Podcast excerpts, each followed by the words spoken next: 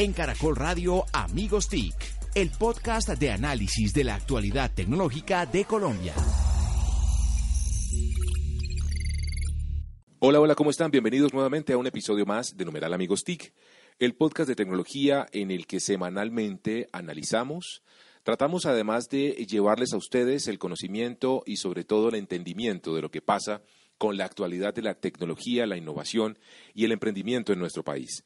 Nuevamente estamos absolutamente complacidos de estar en la sede de la ANDI en Bogotá, Colombia, eh, y eh, con presencia muy disminuida de nuestros amigos TIC. Me acompañan arroba Santiago Pinzón G, arroba Mauricio Jaramil, eh, quien les habla, arroba José Carlos Tecno, y extrañando a nuestros dos amigos TIC que no se encuentran hoy, arroba Joler Restrepo y arroba Solano, Mauricio. ¿Tiene algo que decir? Estamos menos dos con En la tabla de asistencia tienen un cero. Obviamente nosotros los puntuales tenemos 10 puntos hoy. así que vamos para adelante. Muy bien, señor. Eh, bueno, supe que Víctor, pues, estamos, estamos grabando en el día sin carro, hay que decirlo, para que los oyentes tengan claridad que pues la logística estuvo un poco compleja. También estamos estrenando equipos, señores. Estamos estrenando equipos de grabación. Esperamos que la calidad del audio mejore cada vez más y podamos además tener la movilidad y la capacidad de estar en más eventos con los amigos TIC. Llegó el 2019 con mejor producción. Tenemos nuevos juguetes para que nos oigan mejor. Sí, señor, con muchos más juguetes. Así que bueno. Eh, pues ya que dijo que grabamos en Día Sin Carro, llamado de atención a las aplicaciones de taxis. Sí, señor. Hoy era el día, hoy que estamos grabando, era el día para que conquistaran a esos que se han ido a Uber, a Cabify, a Bit, a incluso a Pickup y están caídas. Varias de ellas están o caída la aplicación o obviamente taxi próximo 35 minutos. Ese es un buen punto porque precisamente el tema de la experiencia para los usuarios hace todo para realmente mantenerlos. Y varias personas han comentado hoy en redes que, que han tenido problemas. Mauricio tuvo problemas para llegar a tiempo acá. Sí, señor. Llegué tres minutos tarde, lo cual daña todo mi promedio. Tres minutos tarde, hora, ¿qué? Hora San Francisco, porque... Sí, él llegaba para una cita una hora en llegar, muy bien. Eh, de acuerdo, yo tuve suerte, la verdad debo decirlo, porque cuando pedí a través de una de esas aplicaciones, eh, una persona me decidió eh, tomar mi servicio la carrera. porque eh, vio mi, mi, lugar de destino a donde yo venía. Esa aplicación permite que la persona, el conductor, sepa a dónde va el, el pasajero y decidió llevarme. O sea, la verdad fue suerte absoluta lo que me acompañó hoy y medios alternativos. La verdad, yo soy un fan de las patinetas eléctricas que se están utilizando ahora. Sí, Uno puede caminar, mire las distancias y utilizar la patineta. No solamente el transporte público, o los taxis, o los Uber, o cualquiera de las diferentes modalidades. Es verdad. Sino uno puede utilizar otro tipo de movilidad inteligente. Y yo voy por las patinetas, son muy buenas. Y espero que no vaya a decir nada de la, de la, del chicle y la truza de Santiago para montar patineta, porque usted, Mauricio, ya iba a decir No, esa foto la guardamos para usarla en el momento estratégico. bueno. Sí. Ah, Santiago, tenemos noticias. Ya en estos días se presentó formalmente el Plan Nacional de Desarrollo de este gobierno de Iván Duque. Eh, ¿Qué podemos decir, Santiago? Pues apenas estamos analizando el texto claramente de lo que pasó en, eh, en, las bases del plan a lo que es hoy en día el texto que está radicado. Hay una diferencia. Un corte, ¿no? Un recorte eh, bastante alto. Un recorte en temas. Estamos analizando lo que corresponde, pues diferentes personas del ecosistema digital ya eh, generando la opinión. Así es. Eh, donde, pues claramente temas como e-commerce, como las alianzas público-privadas, como el tema de historia clínica, la modernización de la DIAN, hay que ver dónde eh, están contemplados en ese texto de una manera que uno pueda identificarlos o también hacer la posibilidad, como ejerce uno la democracia, de llamar la atención que hace falta eso y lo extrañamos en el texto. Así es. Porque tenemos una oportunidad muy grande en estos cuatro años para que Colombia sea un país de transformación digital. Es cierto, eh, yo hice un pequeño análisis, eh, un ejercicio absolutamente sencillo y básico y fue que me puse a buscar palabras como digital, palabras como internet, palabras como transformación, y, evidentemente están, y hay unos capítulos absolutamente dedicados al tema, lo cual generan una profunda esperanza, pero se extrañan eh, algunas temáticas que, como dice Santiago, todavía estamos en este proceso de entender, de analizar, y que también desde este momento nos comprometemos a tener un invitado en el siguiente capítulo de Amigos TIC, en donde ya haremos una absoluta definición, una absoluta eh, vamos a expulgar claramente el tema del Plan Nacional de Desarrollo eh, en términos de transformación digital. Yo no he podido todavía hacer una lectura tan juiciosa como la de Santiago, pero tengo la percepción de que en, esos debates que se dieron eh, están los que ven las TIC como una inversión que nos lleva hacia adelante y otros que lo ven como un gasto y por eso recortaron cosas.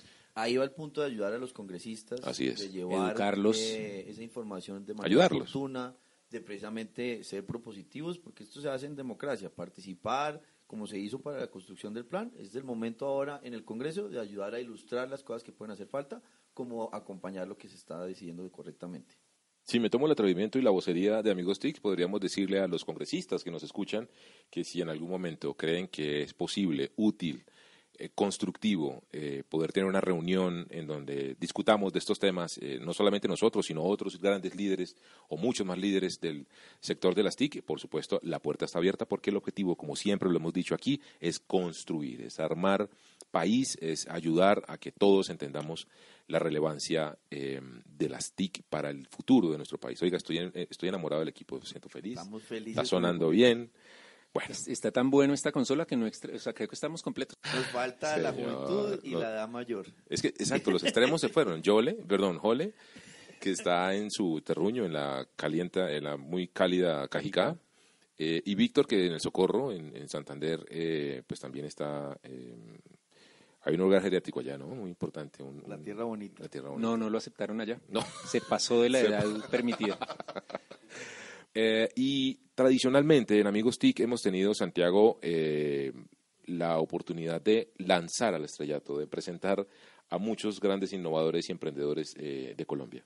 Así es, gente que precisamente está demostrando que desde Colombia el emprendimiento en economía digital, en hacer disrupción, en lograr transformar los modelos de negocio, de ser parte de, de cambios que se están viviendo en la manera en que podemos tener una mejor calidad de vida, son, digamos, colombianos, son también globales, hacen alianzas, son capaces de precisamente aprovechar que tenemos ahora la posibilidad de tener una conexión mundial en temas de Internet y poderse comer el mundo a punta de negocios.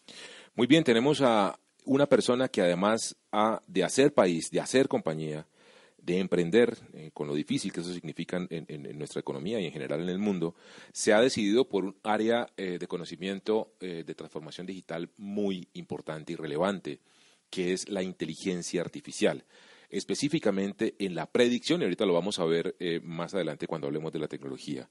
Este hombre ha trabajado, perdón, es, eh, a ver, miramos ¿Una aquí. la persona hoja de de edad vida. o es joven? No, es muy joven, es un tipo que es ingeniero industrial de la sabana, tiene una eh, tiene título también en marketing eh, de posgrado en los Andes, también tiene un MBA en los Andes, eh, bueno, ha trabajado, también ha estudiado en INALDE, ha, estudiado en Harvard, en, en Duke University, ha trabajado en el sector eh, farmacéutico, también por supuesto ha trabajado en el sector de tecnología, específicamente con Google, eh, también con Carvajal, así que, y después de eso dio un salto nada más y nada menos que a ser emprendedor, es el señor Diego Páramo. Diego, bienvenido, Muchas amigos TIC.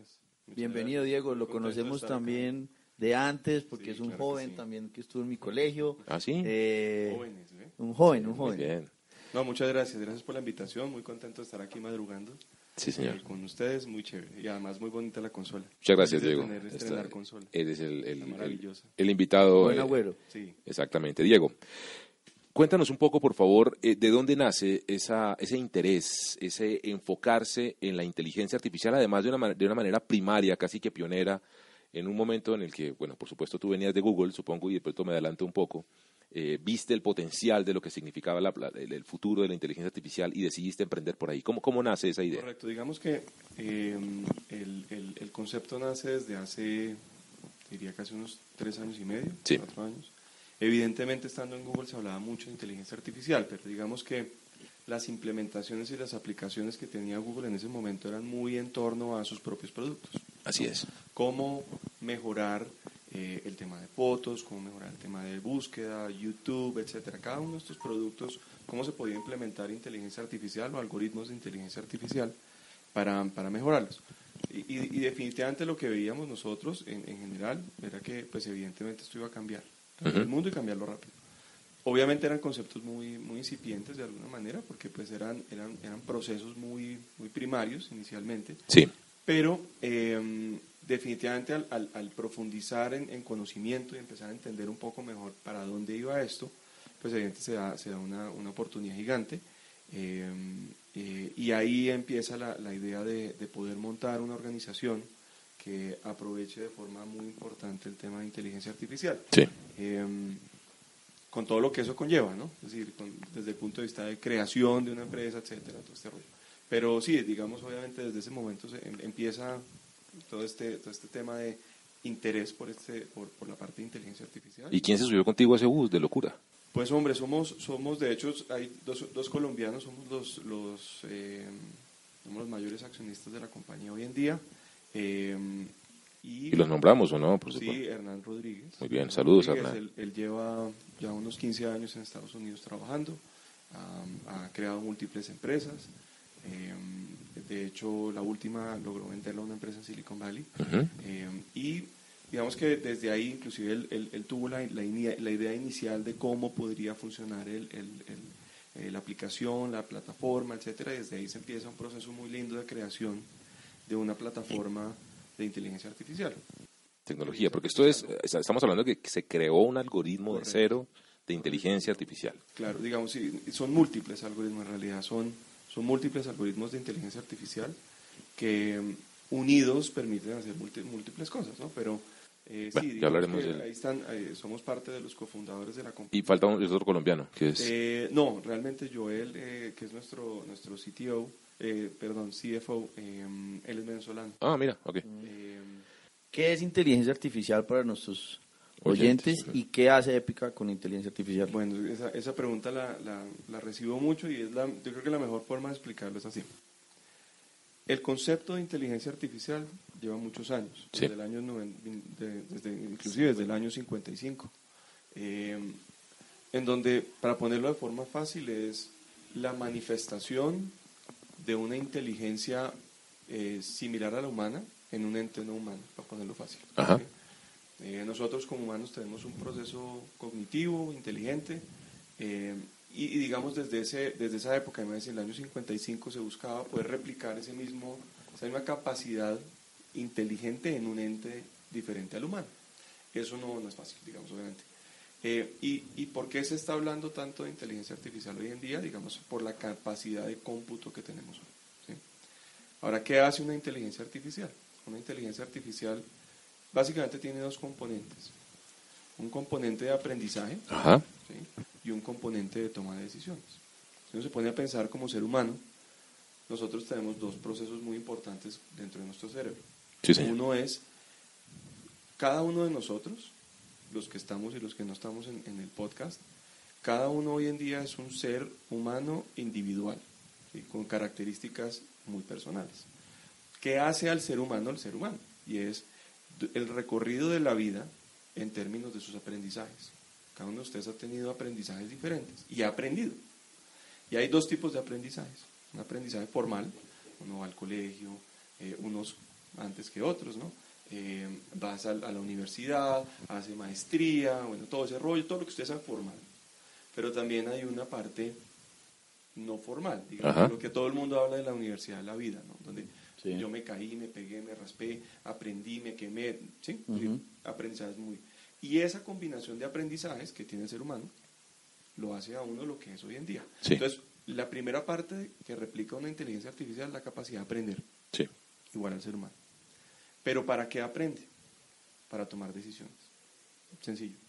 Ustedes todos los días están tomando decisiones. Sí. Decisiones tan sencillas como cruzo la calle por acá, eh, que, me, que almuerzo, que Salgo a desayuno, tiempo para grabar el podcast o salgo sí, más sí, tarde. salgo más Pick up, beat, nunca, No, nunca me sirve nada. sí. De acuerdo. Y digamos que uno toma decisiones permanentemente tan sencillas como esas, tan, como tan complejas de me caso, no me caso, compro una casa, etcétera. Pero cada vez que ustedes le preguntan algo, cada vez que ustedes le preguntan algo, el, el, el cerebro es impresionante, va, consulta ese repositorio y toma una decisión. ¿Correcto? Esas dos características hoy en día se pueden replicar en una máquina. Si Sí. La máquina no solamente tiene la capacidad de aprender, sino también de tomar decisiones. Ese es el concepto fundamental de una inteligencia artificial. Hasta ahora va esto. Y eso es lo que llevamos a hoy. Ahora, ¿qué cosas todavía no se han podido replicar? ¿Cierto? Eh, que es, es, es interesante, porque uno habla obviamente de inteligencia artificial, todo el mundo dice, "Uy, ya que ya está muy avanzado. Hay, hay temas todavía como la intuición. El ser humano tiene la capacidad de ser, de, de- tener como ese sentimiento, esto me gusta, no me gusta, Sí. eso todavía es muy difícil de replicar. ¿sí? Probablemente se va a poder replicar en unos años. Hay algunos temas, por ejemplo, con AlphaGo de, de, de Google que han tratado de, de, replicar eso, pero no es tan fácil, ¿no? Es decir, hay cosas todavía muy humanas Sí. que nos va a tomar tiempo replicar. Entonces, espero haya con- contestado, que pena que me, me, No, tranquilo. me demoré, pero digamos que eso es lo que bus- digamos, eso es lo que hace en términos generales y el concepto de inteligencia artificial es replicar la forma del pensamiento humano en una máquina eh, a escalas enormes, a Claro. escalas de miles de personas pensando al mismo tiempo. ¿no? No Claro, con un procesamiento de datos muy potente. Y, y las fuentes de datos para que la inteligencia aprenda eh, y las fuentes, o más bien los escenarios de aplicación del aprendizaje, ¿cómo, cómo funciona? ¿Cómo, cómo llega a ese Son punto muy final? diversos y ese yo creo que es uno de los problemas que están teniendo hoy en día las compañías que, como nosotros que tienen inteligencia artificial, porque si uno se pone a mirar el mundo en general, Sí. la cantidad de datos que se generan en el mundo son enormes. La cantidad de problemas a resolver son enormes. Desde problemas médicos, científicos, eh, de, de, de De clima, ciudades, agropecuarios. de- los que usted quiera. ¿no? Entonces, digamos que la generación de data en el mundo hoy es realmente Brutal. infinita. Parte, parte de la base que, pues, inclusive, más de la cantidad de datos que puede generar un call center, la cantidad de datos que puede generar un, un cultivo de flores, El Sí. gobierno. el gobierno, mucho. La, la cantidad de data es impre- impresionante. Entonces, lo, bonito que, que- que tiene la inteligencia artificial es que independientemente de donde venga esa generación de datos, se puede interpretar y procesar. Ajá. Y estamos hablando que hoy en día una inteligencia artificial tiene la capacidad de entender y procesar diferentes tipos de eh, formatos de datos. Eso ustedes hoy en día lo ven, ¿no? Sí, fotografía, texto, video, audio, ¿no? Y ahí hablamos de datos estructurados y no estructurados, que ahí es donde Correcto. viene Correcto. un digamos enorme que, reto. eh, indistintamente tiene una capacidad de entender e interpretar eso. Eso es muy complejo. Mm. El haber logrado lograr, de ponerle una fotografía a una inteligencia artificial y preguntarle, ¿esto es un perro o un gato? Y que ya lo haga inclusive mejor que un ser humano, pues eso, eso requiere una programación muy, muy, muy importante. O esto es maduro y, o sea, ¿no? Claro. Entonces, digamos, y, y eso, y ese, o, o más maduro o menos maduro. los maduros, sí, exacto. Entonces, digamos que No, y me ahí- refería al, al- A los, al ba- vecino. a los Ahí- bananos, sí. Ahí digamos que, que obviamente hay un, hay un tema interesante y es, fíjate que independientemente del sector, una inteligencia artificial podría entender o interpretar esos datos. Claro. ¿cierto? El tema es programarla. ¿sí? Es decir, que realmente entienda que los datos que estoy recibiendo son del gobierno, de ese sector del gobierno y que tiene unas características particulares, en el caso, por ejemplo, Colombia, que es un país eh, X, Y, Z, ¿cierto? Así. Entonces, digamos que eh, es- eso es lo que, lo que busca en general. Diego, em, muchos piensan que inteligencia artificial lo que va a hacer es reemplazar al ser humano por su velocidad, por la precisión, por el menor margen de error y por otras razones. Sin embargo, no solo sirve para hacer las cosas más rápido, sino también para hacer cosas distintas. Dentro de la experiencia de Épica, ¿qué caso o qué ejemplo, con nombre o sin nombre, podemos compartirles a nuestros oyentes de, de- de una empresa que hacía algo de una manera y gracias a inteligencia artificial dio un giro, Es más eficiente. pivoteó o cambió algún proceso que siempre se ha hecho de una manera y ahora se hace totalmente distinto? Pues mira, a mí, siempre que me hacen esa pregunta, no me gusta tapar el sol con las manos. Eh, efectivamente, y mira que esto, por eso yo creo que, digamos, está tanto la conversación de que esta es una cuarta revolución industrial. La realidad es que sí, sí, la inteligencia artificial sí va a reemplazar al ser humano en muchas tareas. Va a haber destrucción de empleos sin duda y va a haber Eso- creación eso- de eso, empleos. digamos, es una, eso es una realidad, yo lo veo implementando inteligencias artificiales. ¿Por qué? Porque, digamos, hay, hay muchas tareas, sobre todo tareas repetitivas en Ajá. este momento, Mecánicas. que las máquinas Operativas. son mejores. Ujú. Gusten o no, no, Pero pasó con la primera, con la segunda y con la Por tercera supuesto, entonces, revolución. digamos que eso, industrial. digamos, ¿qué Así va a es. pasar? Evidentemente, eh, y hay que sentarse a pensar porque hay muchas, eh, digamos, muchos, muchos trabajos que hay hoy en día en Colombia inclusive, que van a ser reemplazados por una máquina. Entonces, para contestarte, sí, efectivamente va a pasar. ¿Cómo lo veo yo? Digamos que evidentemente van a haber unos, unos, unos áreas en donde el, el- el ser humano pues, va a pasar a ser obsoleto en ese sentido, porque vamos a tener una máquina que va a ser mejor que nosotros, y ya lo hemos hecho, ya, lo hemos- ya ha pasado en todos. Ahora, ¿qué es lo que va a pasar? En muchas de esas áreas va es a ayudar al ser humano. a ser más eficiente, a ser más rápido, a, a tomar decisiones más rápidas, inclusive a ser mucho más productivo. Que se especialice en, el, en su conocimiento, deje de gastarse talento humano en tareas repetitivas y mecánicas y lo, lo migremos a un conocimiento mayor. calidad de vida. Y interrumpo un poco, Diego, ahí en el sentido de que, pues precisamente hay muchas cosas que no necesitamos que el ser humano pierda tiempo. Así es. Que además desgaste su capacidad y su cerebro en otro tipo de cosas que puede ser. Y ahí tomo un- una, una reciente noticia y es lo que la Corte Constitucional va a Sí. hacer y ahora es Prometea. es un sistema de inteligencia artificial que ahora le va a ayudar a la Corte y ya lo pusieron a, a operar. Lo utilizó un ejercicio de la Universidad del Rosario y de Buenos Aires donde eh, miraron las sentencias del 2016 y en dos minutos encontraron 32 casos prioritarios para la Corte Constitucional. Imagínense lo que puede llegar de sentencias y de casos para la Corte Constitucional. Para de revisión, Colombia. sí. Lo que uno puede hacer con inteligencia artificial, con justicia. Si hay justicia que sea eficiente, oportuna, gracias a ese tipo de herramientas, pues tenemos un mejor país. Y si tenemos un mejor país, pues cambia la manera en que vamos a desarrollarnos. Entonces ahí es donde ejemplos como los que está diciendo Diego, pues son tan oportunos. Correcto. No, y ahora, y para terminar Ujú. de responder la Déjenlo terminar la respuesta, por favor. Digamos ¿Qué que, tipo? eh, Eso, por ejemplo, fíjate que es un caso, el que acaba de hablar Santiago, es un caso de una implementación clara. Es decir, buscas un fin eh, y, y digamos que las formas en las que nosotros a- normalmente a- afrontamos este tipo de implementaciones en empresas es, a ver, yo le puedo resolver muchas cosas con, con la inteligencia artificial, pero Prioridades. prioricemos dos, prioricemos tres, sentémonos y, y- realmente resolvámonos. Y, y hay muchas, muchos casos de implementación en donde efectivamente le le estamos entregando valor a las organizaciones, Sí. procesando unos volúmenes de información que para el ser humano son imposibles.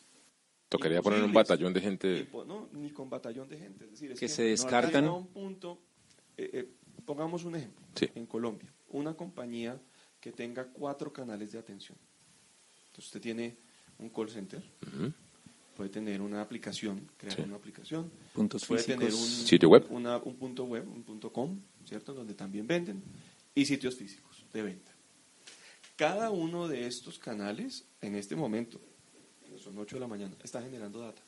¿Por qué? Porque están llamando al call center pidiendo algo, están las personas navegando en la aplicación, eh, eh, comprando, están en el punto, en punto com navegando y comprando, y están yendo a los sitios físicos y comprando. Ajá. Cada uno de estos genera puntos independientes de data.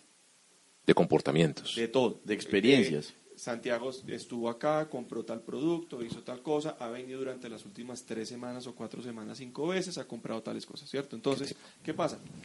Fíjense que si usted se pone a analizar eso como ser humano, no tiene la capacidad. No la va a no tener. es posible. Sí, no, no es posible. Estamos hablando de gigas de información, ¿cierto? Millones de puntos de datos que no los va a poder eh, Procesar. Entonces, claro, digamos que eh, en este caso, ¿qué pasaba? En este caso que le estoy comentando, uno de los problemas que tienen, por ejemplo, las compañías es que, fíjese estos cuatro canales, a veces no se hablan entre ellos. Ajá. Desalineados Entonces, yo totalmente. tengo un call center por acá, por allá lo único que se, se habla es el inventario. Entonces, yo, ah, yo sé que tengo tanto inventario y sé que este canal lo puedo usar, este canal, este canal.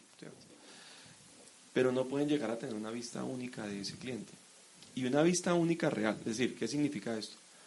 Yo sé que Diego vino, compró en el punto físico, eh, después se comunicó con el call center y yo ya estoy creando un, un- un único repositorio de esa persona. Eh, y ahora además me estoy dando cuenta que está navegando en la web, no está comprando. Son dos cosas muy diferentes. Un tema Así es la transacción, que ya generó la transacción. La otra es, ah, mire, están navegando y están mirando estos productos, navegando. Y yo puedo agre- agregarle eso a un solo perfil, al perfil de Diego. Eso, es- eso hoy en día se puede hacer. ¿Para qué? Para analizar el comportamiento de Diego. Ofrecerle el Y- producto que necesita. Y para mejorar su experiencia de usuario. Predecir. Cero fricción. Total, entonces, total sentido- experiencia diferente. Claro, en ese sentido, ¿por qué? Una de las cosas que yo, por ejemplo, aprendí mucho en Google y sobre todo creo que es, es- es muy, muy, muy claro, es la gente no es que no quiera publicidad. Eso es muy, es muy duro decirlo, pero es verdad. Pero la quiere no es que no, no la intrusiva. quiera publicidad, no es que oh, yo quiero la publicidad que a mí me interesa. ¿Cierto? Es decir, si hay algo, si a mí me ofrecen algo que no me interesa, probablemente ni siquiera estorba, pongo le molesta y ya- le harta, le parece. Mm. Pero si a usted le están ofreciendo algo que dicen, inclusive, ¿qué tal que le recuerden? Le digan no, Diego, eh, usted tiene problemas de tensión. En cuatro días se le van a acabar sus pastillas de la tensión. Ah, bien, aproveche y cómprelas. O se las envío. Desde aquí, clic a comprar y, y ya. y ya. Entonces, digamos, inclusive fíjese que tareas de, de- de- de poder a- aprovechar ese tipo de tecnología para eso. Ahí es en donde yo creo que evidentemente es que el ser humano no tiene la capacidad para procesar en microsegundos millones de puntos de data y llegar a una conclusión. O sea, a Víctor le puede llegar la, la atención, los Yo Estaba pañales, pensando en eso. No más matoneo en Amigos TIC. el gel para el copete de Yole, bueno, todo ese tipo de cosas que hay que... la Bueno, pero miren que, que maravilloso. Voy a poner un, un caso muy bonito. Nosotros estamos haciendo un, un tema con una compañía en Estados Unidos y aquí viene el tema de IoT, Ajá. inteligencia Ajá. artificial. Bala de oxígeno Ujú. con un dispositivo de IoT.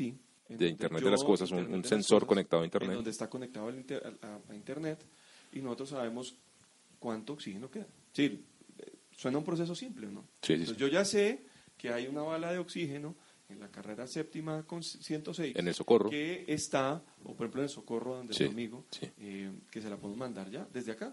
¿Por qué? Porque a él se le está acabando el oxígeno y una persona vieja, él, ¿no? Sí, no, puede, no, puede, no puede vivir sin su oxígeno. Después de unos 60 capítulos, por, por segunda vez un, un- un invitado matonea a Víctor. Es que hablamos de inteligencia Pues artificial le y de realidad. mostrar, ¿cierto? Eso le pasó Es Mire, el castigo por no querer y venir. realidad aumentada. Entonces la gente está entendiendo cómo IoT puede ayudarle. Bien, Entonces, eh, No, pero es un ejemplo.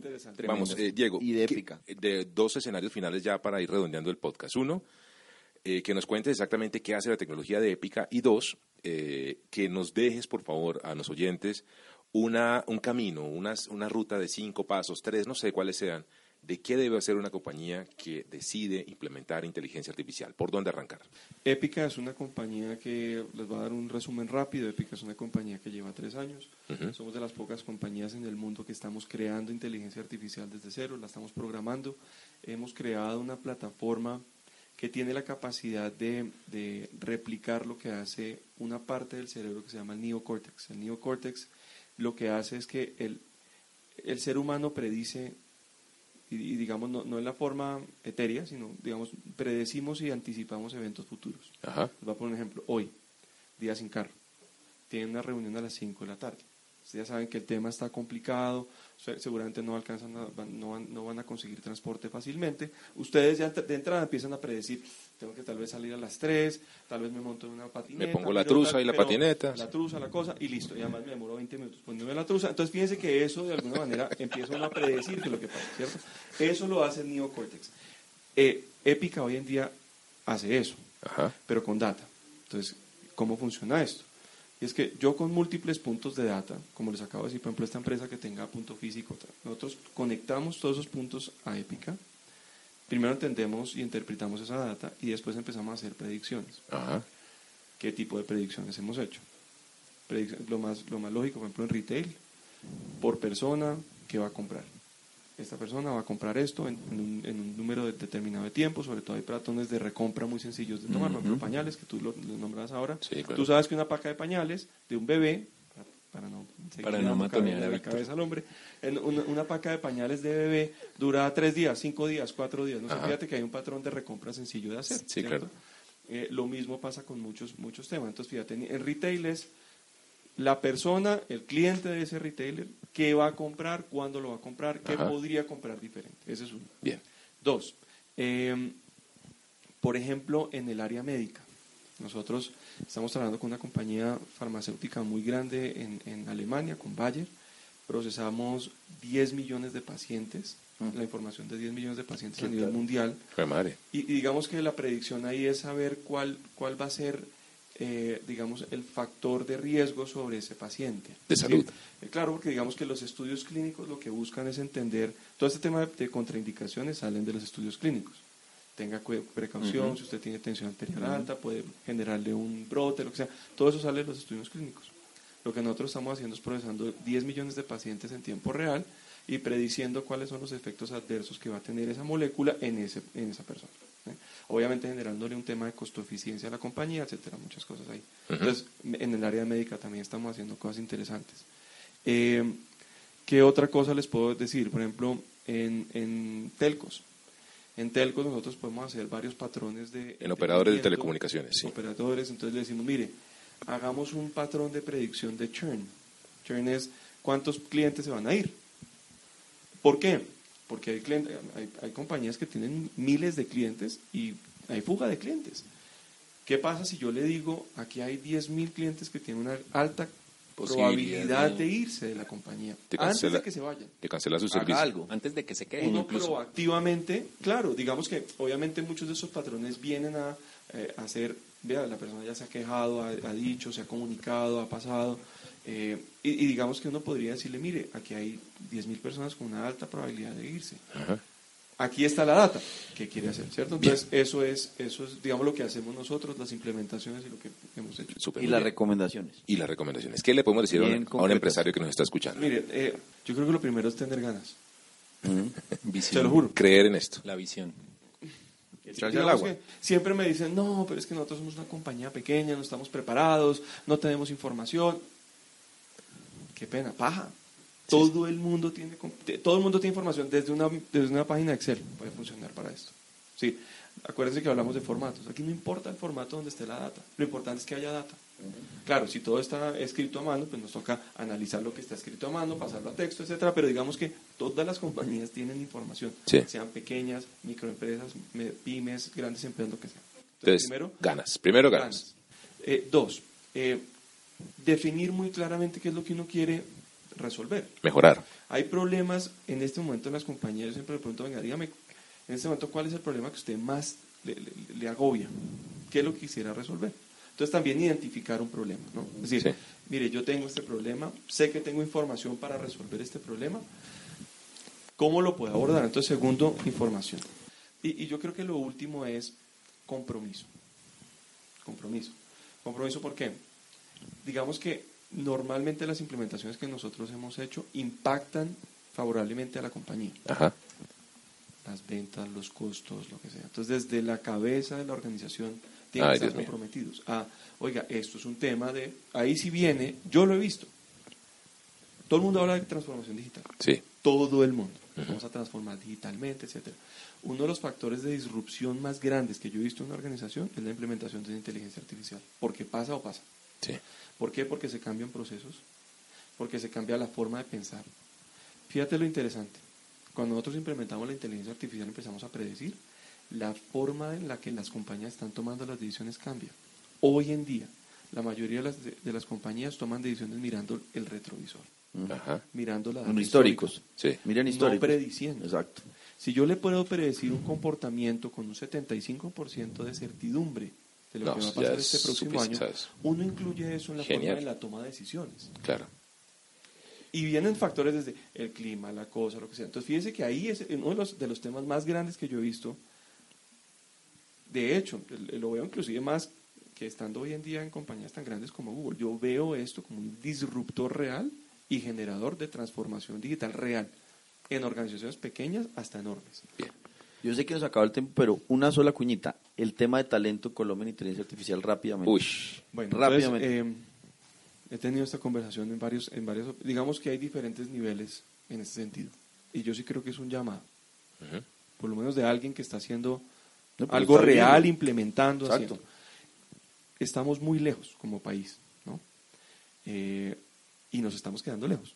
Así Les es. voy a decir, ¿en dónde hay una facultad de inteligencia artificial? En Cero. Colombia. Cero. Nada. O- y ojo, estamos compitiendo, a- compitiendo a nivel mundial. MIT dijo, voy a invertir un billón, un billón, Mil millones de millones de dólares, un Solo en interés. en una facultad de inteligencia artificial. Una facultad. Ujú. ¿Qué vamos a hacer nosotros como país? Y aquí hay do- diferentes tipos de talento, ¿cierto? Uno es quien tiene la capacidad de tomar y programar una inteligencia artificial. Es Y el dar talento códigos. más escaso a nivel mundial. Sí. Nosotros tenemos hoy en día 22 personas en la compañía que hacen eso. Y la competencia es feroz, porque la competencia no es, es, es- es con, con Google, con Facebook, Con IBM. Amazon, con IBM, pero de gente que programe, que, gente que programe Watson, gente que programe Einstein, gente que programe las- los algoritmos de inteligencia artificial de X. Ese es el talento más escaso y, el, y digamos el más costoso. Y ni se diga pues un PhD detrás de este tema. Nosotros tenemos tres PhDs dentro de la compañía pensando exclusivamente de cómo crear esta plataforma. Entonces, ese talento es súper escaso y, y yo veo muy lejos el país llegando a ese nivel, a menos de que sea algo, algo ya real, con la academia, para poder entender. De hecho, Nosotros como compañía creemos mucho en, la, en el impacto que podemos generar como empresa. Somos parte del 1% Pledge eh, a nivel mundial eh, y creemos en la transferencia de conocimiento. Pero conocimiento técnico, conocimiento real de programación, de hacerlo, y eso, y eso está sobre la mesa. Uno. Dos, hay otro tipo de nivel en términos de científicos de data. ¿sí? Eso o se oye hoy, muy bien, mucho. Y es, el científico de data tiene que tener la capacidad no solamente de interpretar volúmenes enormes de información, sino también de programar para que esa inteligencia artificial los interprete y genere un, output real. Tampoco hay ese talento en el país. Okay. Entonces, ¿qué tenemos en este momento en el país? Matemáticos, tenemos eh, estadistas que pueden llegar a entender cómo los algoritmos funcionan, pero no programarlos. Entiendo. Y el mundo, en algún momento se dijo, el software se va a comer el mundo, la inteligencia artificial se va a comer el software. Okay. Entonces, aquí es importante como país, o ha llamado importante como país, hay que entrar a mirar cómo, cómo se genera ese, ese conocimiento de programación, ¿cierto? Cómo, y, mire, un, tema de inclusión que yo lo he oído mucho en los podcasts de ustedes, mm. cómo las mujeres entran dentro de este tema. De acuerdo. Y digamos que ahí es un llamado país a ver cómo logramos tener cada vez una mayor inclusión, mayor capacidad, etcétera. Muy bien, él es Diego Páramo, él es el creador, uno de los creadores y fundadores de Épica, eh, compañía colombiana, eh, bueno, multinacional ya en este momento, con operación en todo el mundo, de inteligencia artificial, haciendo país, haciendo emprendimiento en uno de los aspectos fundamentales de la cuarta revolución industrial. Queremos agradecerle la sintonía, compartir este podcast con numeral Amigos TIC y también mencionarnos con arroba Amigos TIC en las diferentes redes sociales. Los esperamos la siguiente semana en un episodio más de numeral Amigos TIC. En Caracol Radio Amigos TIC, el podcast de análisis de la actualidad tecnológica de Colombia. If you want to enjoy huge savings on name brand products, then be sure to stop by your local grocery outlet for these amazing deals. This week, stock up on Prego pasta sauce. 24 ounce assorted varieties or buy two, get one free. At $3.98 for three, that's a savings of up to 62% versus traditional grocery stores. Limit three free. Also this week, Lundberg organic rice. 8 ounce assorted varieties are just 99 cents. That's a savings of up to 71%. Offers good through March 10th. Grocery outlet, bargain market.